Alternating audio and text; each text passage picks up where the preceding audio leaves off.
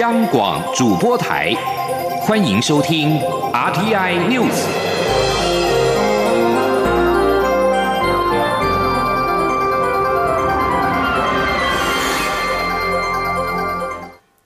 各位好，我是李自立，欢迎收听这一节央广主播台提供给您的 RTI News。台湾直接向厂商购买的一千万剂 A Z 疫苗，首批十一点七万剂在今天上午抵台。中央流行疫情指挥中心指挥官陈时中表示，由于是第一批疫苗，因此食药署会谨慎处理封监查验的程序。十一点七万剂疫苗将全数开放给照顾确诊者的医护人员优先施打，以确保保护范围越大越好。记者刘品希的报道。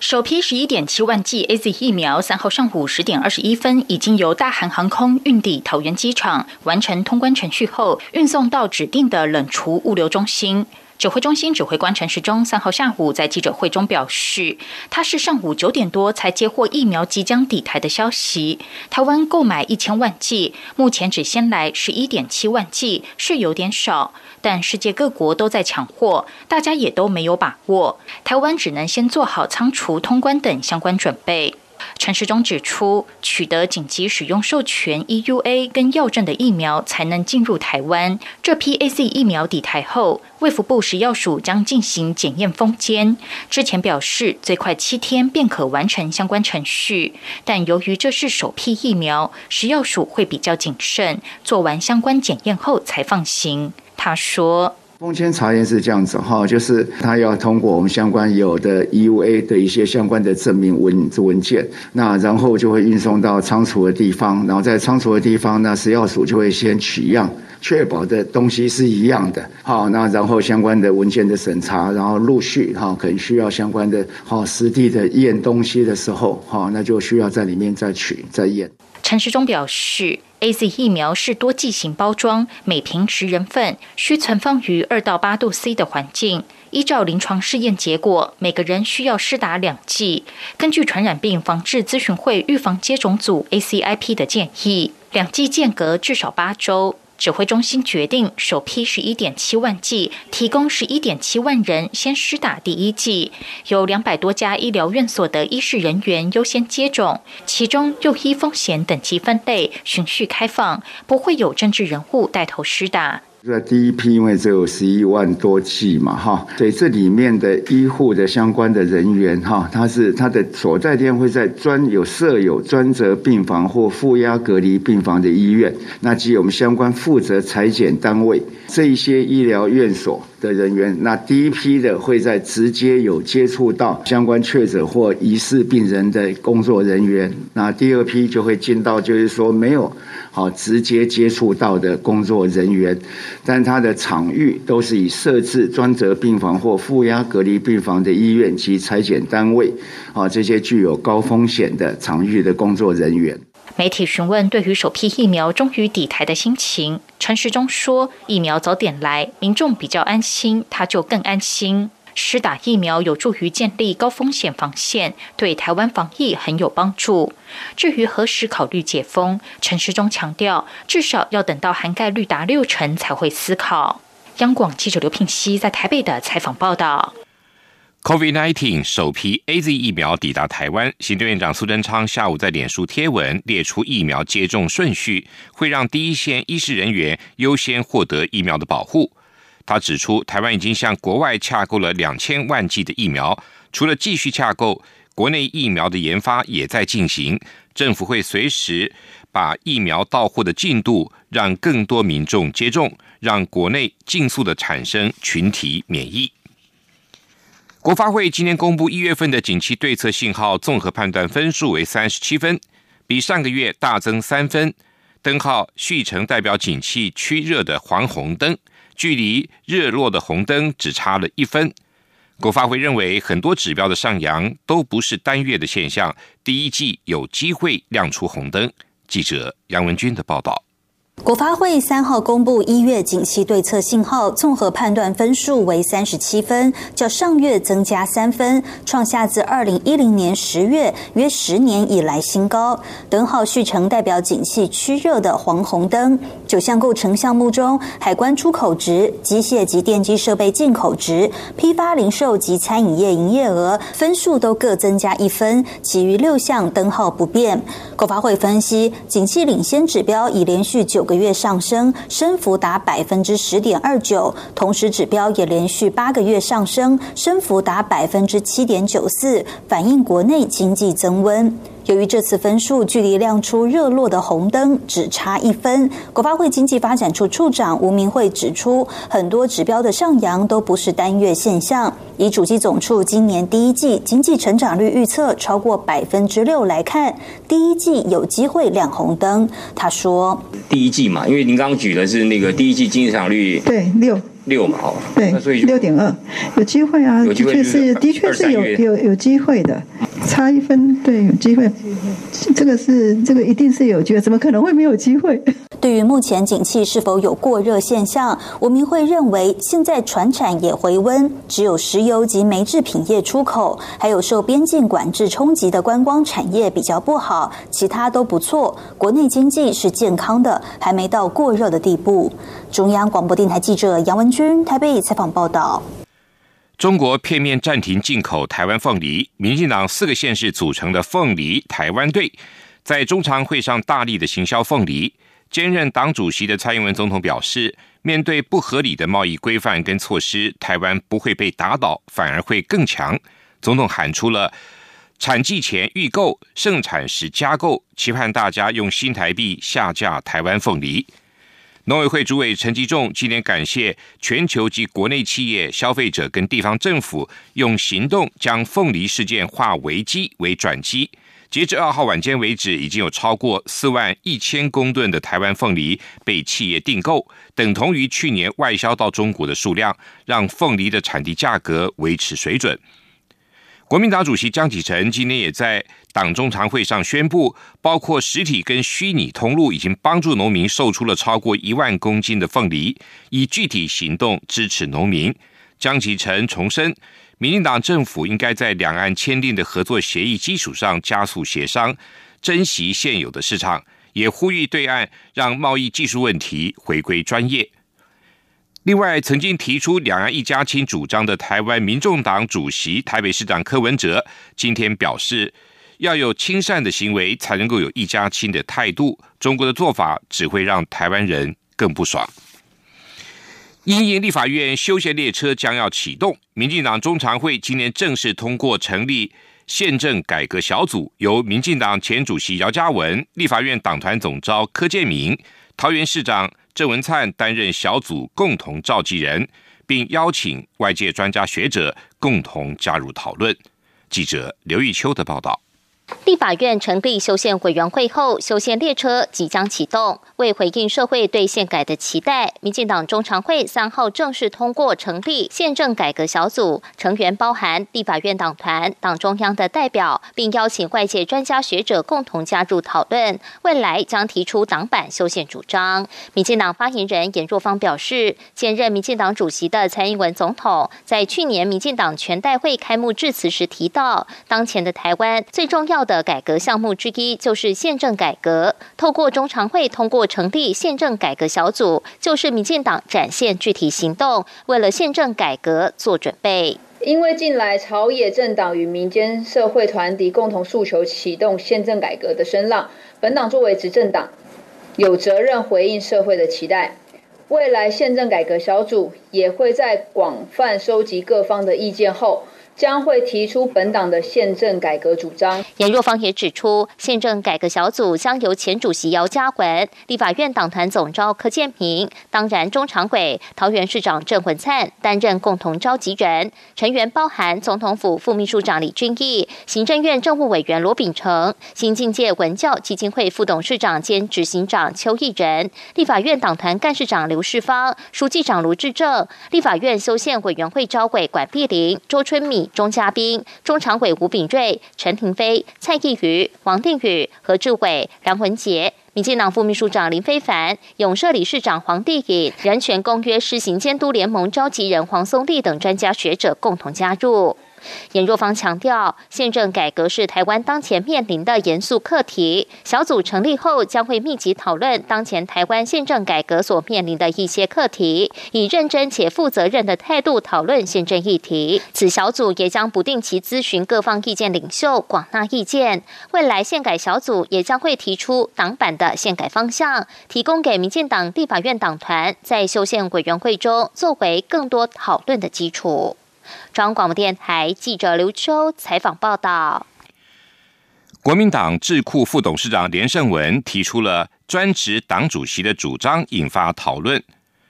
连胜文今天下午受访时说明了这一贯的主张，并认为这是国民党未来重要的制度改革，希望透过专职党主席确保党内所有的运作。尤其是总统提名能够公平、公正、公开，也希望党主席能够花更多时间在党的事务上。对于外界不同的看法，连胜文表示，国民党主政不是一言堂，他只是提出这个想法，让大家公平，能否成功要看党员是否支持。连胜文也松口表示，会认真的评估，争取党主席一职。国民党主席江启臣则表示，他相信连胜文的出发点是希望国民党更好，他不觉得自己被逼宫。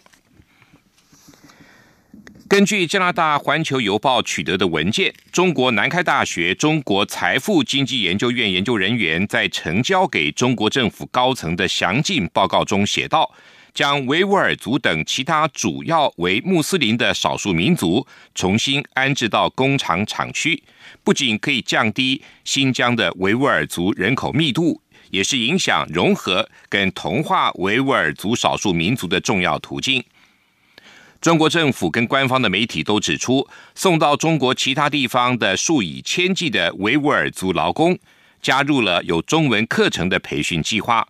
公安跟共产党干部也会教导法规跟种族和宗教政策。这些文件显示，中国声称此举是为了协助新疆脱贫，实际上，中国政府对维吾尔族和其他少数民族的政策是为了切断他们跟故乡和传统生活方式的连结，将他们塑造成国家认可的中华民族的一员。研究新疆劳工转移的一名中国研究人员指出。政府筹划的劳工转移，现在已经让超过六十万名维吾尔族人跟其他新疆少数民族的成员迁移到中国的其他地区的职场工作。缅甸目击者跟地方媒体都指出，缅甸的第二大城瓦城今天的反军事政变的示威活动引爆了警民冲突，也造成两个人被安全部队开枪打死。缅甸安全部队从二月二十七号起，公然以真枪实弹对付示威的民众，并且在二十八号的扩大镇压行动中，造成了严重的死伤。截至目前为止，缅甸当局的镇压行动最少已经造成了二十三人死亡。东南亚国家协会二号视讯会议一致呼吁要释放包括翁山苏基在内的被捕者。但是，缅甸遭罢黜的总统温敏的律师金蒙少今天则表示，温敏面临了两项新的指控罪名，包括最高可处以三年徒刑的违反宪法的罪名。温敏跟民选领袖翁山苏基是在缅甸军方一号的政变夺权之前的几个小时后被捕。缅甸军事当局不但镇压示威运动，也起诉。报道反政变示威活动新闻的媒体记者，一名律师今天表示，缅甸军事当局以报道反政变示威的罪名起诉了一名美联社的摄影记者，还有另外的五名文字记者。以上新闻由李自力编辑播报，谢谢收听，这里是中央广播电台台湾之音。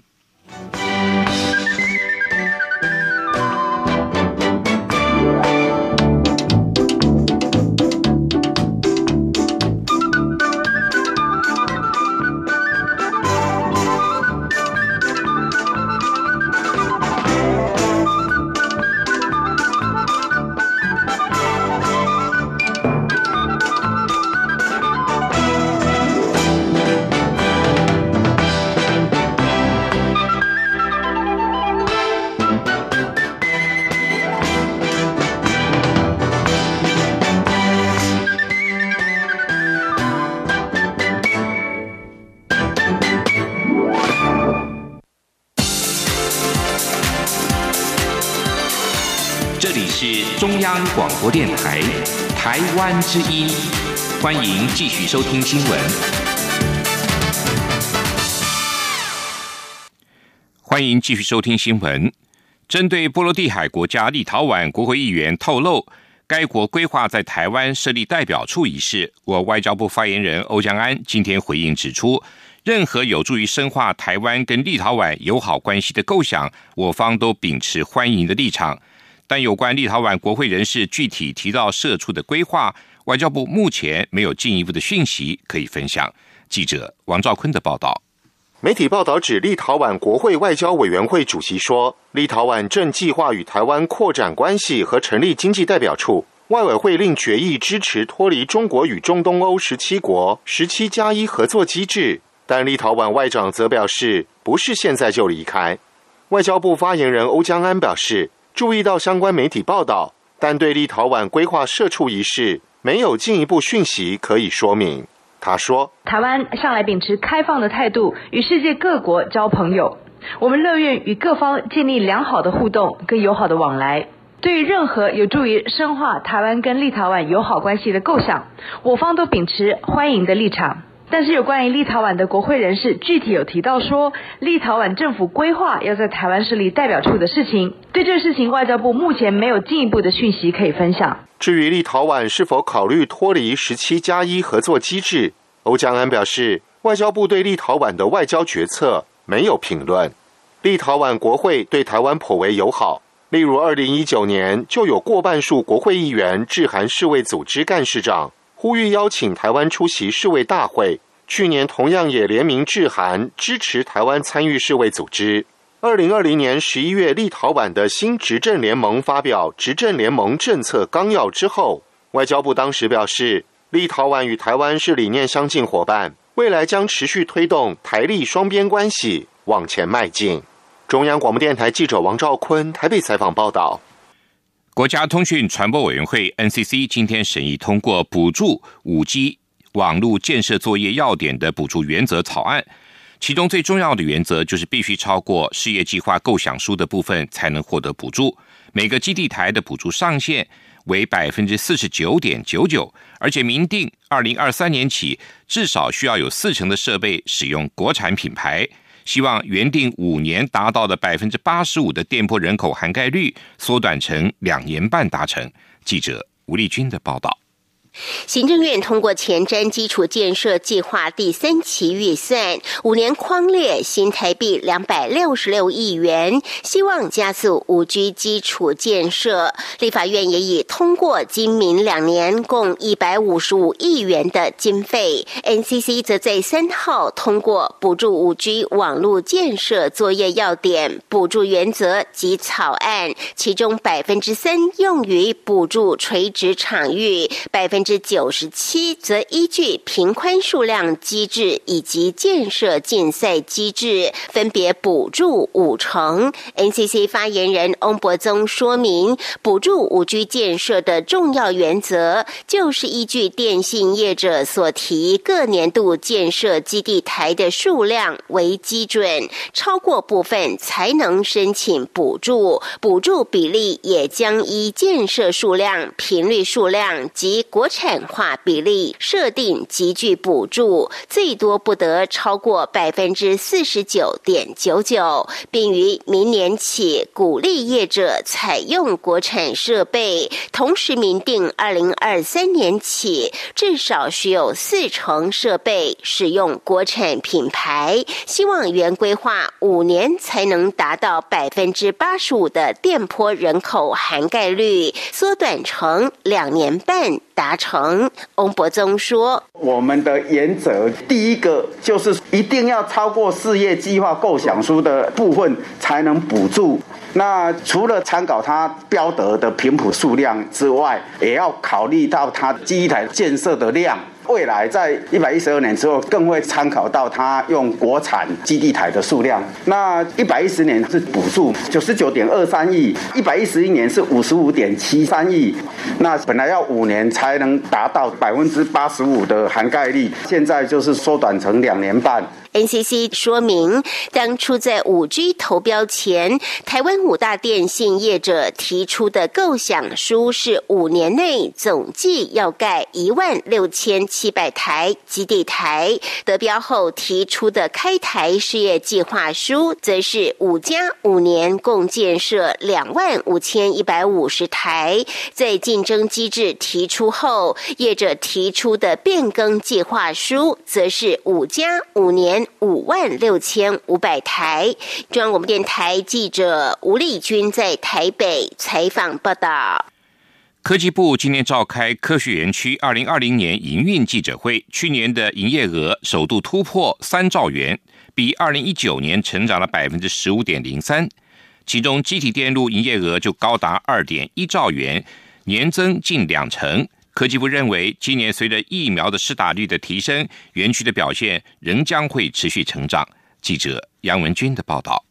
科技部三号公布，三大科学园区去年营业额高达三兆两百七十六点二五亿元，首度突破三兆元，较二零一九年成长百分之十五点零三。竹科就占了一点二兆元，年增约百分之十四；中科九千三百五十七亿元，年增百分之十七点四；南科八千四百七十七亿元，年增百分之十四左右。整体来看，营业额、出口额、就业人数。数都创历史新高。科技部长吴振中说不：“我想在这边先跟大家报告好消息，这个营业状况是非常好。虽然说我们有这个 COVID-19 的影响，全球的经济受到蛮大的影响，可是台湾，尤其在我们科学园区这边呢。”是首度破了三兆。若以六大产业观察，机体电路受惠于五 G、AIoT 及远距商机，营业额就高达二点一兆元，年增近两成。电脑及周边也成长超过五成，但光电产业及精密机械则成负成长。科技部认为，今年随着疫苗施打率提升，园区表现仍将持续成长。竹科预估今年成长百分之二点一，中科预估成长百分之二点四，南科则预估成长百分之十三。至于光电产业及精密机械为何衰退，三大园区分析，受到美中贸易战及疫情冲击，还有大陆价格竞争下，光电产业已经衰退多年。幸好在附加价值提升下，需求在去年下半年。就回升，让衰退幅度缩小到百分之一多。精密机械则是因为面板产业建厂退潮，自动化系统大厂营收衰退，但各园区都乐观认为这两个产业今年将转为正成长。中央广播电台记者杨文君台北采访报道。水情前景仍旧不佳，旱灾中央灾害应变中心今天召开第九次工作汇报，决议新竹、苗栗还有台中地区从即日起减压供水时段由夜间扩大到全天候实施，而且非工业用水大户，包括游泳池、水疗、三温暖跟洗车业等，节水率由百分之十提高到百分之二十。同时，也将放宽临时凿井跟公告取消地下水饮用水量限制等措施。至于各地水情灯号，则维持不变。至于工业用水，水利署署长赖建信指出，由于科学园区、工业区跟加工出口区或科技产业园区的节水都有达标，目前维持现行的节水率要求。赖建信还表示，根据气象局的预测，六号、七号有降雨的机会，水利署会紧盯天气情况，适时的做人工增雨。法务部今年举办营业秘密保护宣导短片的首映，法务部调查局局长吕文忠表示，今年侦办的一百四十一件营业秘密案件中有五十一件被窃取到境外，其中四十八件被窃取到中国大陆，已经成为国安议题。法务部长蔡金祥指出，泄露营业秘密不仅影响竞争力，也影响国家的安全。因此，希望业者跟政府共同努力，维持台湾的经济命脉。记者欧阳梦平的报道。法务部与十五家厂商组成的台湾营业秘密促进协会合作，在三号共同举办宣导短片《不能偷的秘密》首映，借由实际发生且判决确定的案例，由当事人现身说法，宣导营业秘密的保护。出席的法务部调查局长吕文忠指出，站在第一线的调查局，近年已经侦办一百四十一件营业秘密相关案件，有五十一件是窃取到境外，其中又以窃取到中国大陆四十八件最多。有三十三件受害的是上市公司，可见目前营业秘密已经成为国安议题。因此，调查局一定会全力配合检察机关及业界，共同打击相关犯罪。吕文中坦言，侦办营业秘密案件有其困难度，业界有许多顾忌，往往既期待又怕受伤害，因此调查局积极与业者沟通，协助解决问题。法务部长蔡清祥也表示，由于犯罪形态的改变，增加侦办的难度，但减调单位仍有办法追溯。他也呼吁业者共同努力，提升自我防卫及证据保全的能力。他说。但是在台湾成立个人工作室，继续在窃取公司的秘密，然后把这些啊发展或是成果再送到中国的公司去，啊，增加了我们很多侦办的困难，包括他支付的酬劳是在国外的账户，啊，但是我们承办的啊检查调查单位还是有办法去追溯。蔡清祥表示，高科技是台湾生存发展的重要命脉，一旦泄露，不仅对企业造成很大的损失，伤害国家竞争力，甚至可能影响到国家安全。他希望企业能够将这支宣导短片作为员工教育的素材，让所有员工认知到营业秘密的重要，千万不要以身试法。中央广播电台记者欧阳梦平在台北采访报道。继续报道今天的前进新南向。前进新南向。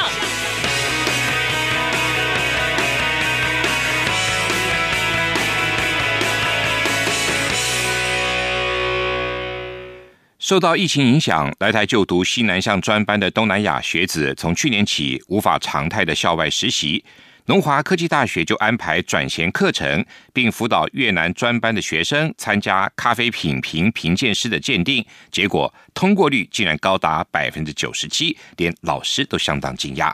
记者陈国伟的报道。疫情肆虐超过一年，就读龙华科技大学观光休闲系西南向国际学生产学合作专班的越南学生，如果遇到实习年段，绝大多数都无法正常在校外企业实习。系上因此开设各种转衔实务课程，除了邀请业师到校上课，也辅导学生取得相关专业证照。在老师林义勤的指导下，有七十五名各年段的西南向专班学生日前参加美国密西根协会的咖啡品评评鉴师检定。结果一举有七十三人通过，百分之九十七的通过率让老师都吓一跳。因为他们其实，在练习的过程中是很辛苦的，而且他们刚开始每个都哇哇叫，觉得老师每个味道很像。林义勤指出，在咖啡品质把关的过程中，咖啡品评评鉴师扮演非常重要的角色。他必须在咖啡豆烘焙后闻气味，经过注水破渣闻湿香，捞出咖啡浮渣，吮吸咖啡入口，在口中感受后。吐出咖啡液，并在杯测表上记录感受，按杯测表要求评分。每个步骤都得仔细，其中最关键的步骤就是啜吸，也就是把咖啡喝进嘴里，让咖啡呈气雾状，以充分感受咖啡在口腔里的风味。光这个啜吸的部分，我印象中我大概就花了大概四堂课的时间，让他们反复的练习啜吸这个动作，从呃这种一般比较没有温度的水开始，然后一直到有。有温度的水，因为那个那个孩子其实是会害怕烫伤的，但当然这个温度也不会太高就是了。通过检定的学生黄宝荣说，虽然因疫情无法继续实习，但感谢学校为他们安排这些课程，培养相关职能。学生潘世妙秋则表示，他对咖啡制作实物课程很感兴趣，能拿到证照，相信对往后工作会很有帮助。中央广播电台记者陈国伟台北采访报道。台商企业松越建设公司在菲律宾苏比克湾斥资了四亿美元开发工业园区，超过七成的资材自台湾进口，希望以当地的优惠税率跟充沛的人力吸引厂商投资。中华民国驻菲代表徐佩勇近日率代表处人员前往苏比克湾考察松越建设开发中的智慧生态园区。徐佩勇表示，台商一九九零年代就到了菲律宾。苏比克湾是台湾南向政策重要的成果，目前有数十家台商在苏比克湾创造了上万个就业机会。以上这一节 RTI News 由李自力编辑播报，谢谢收听。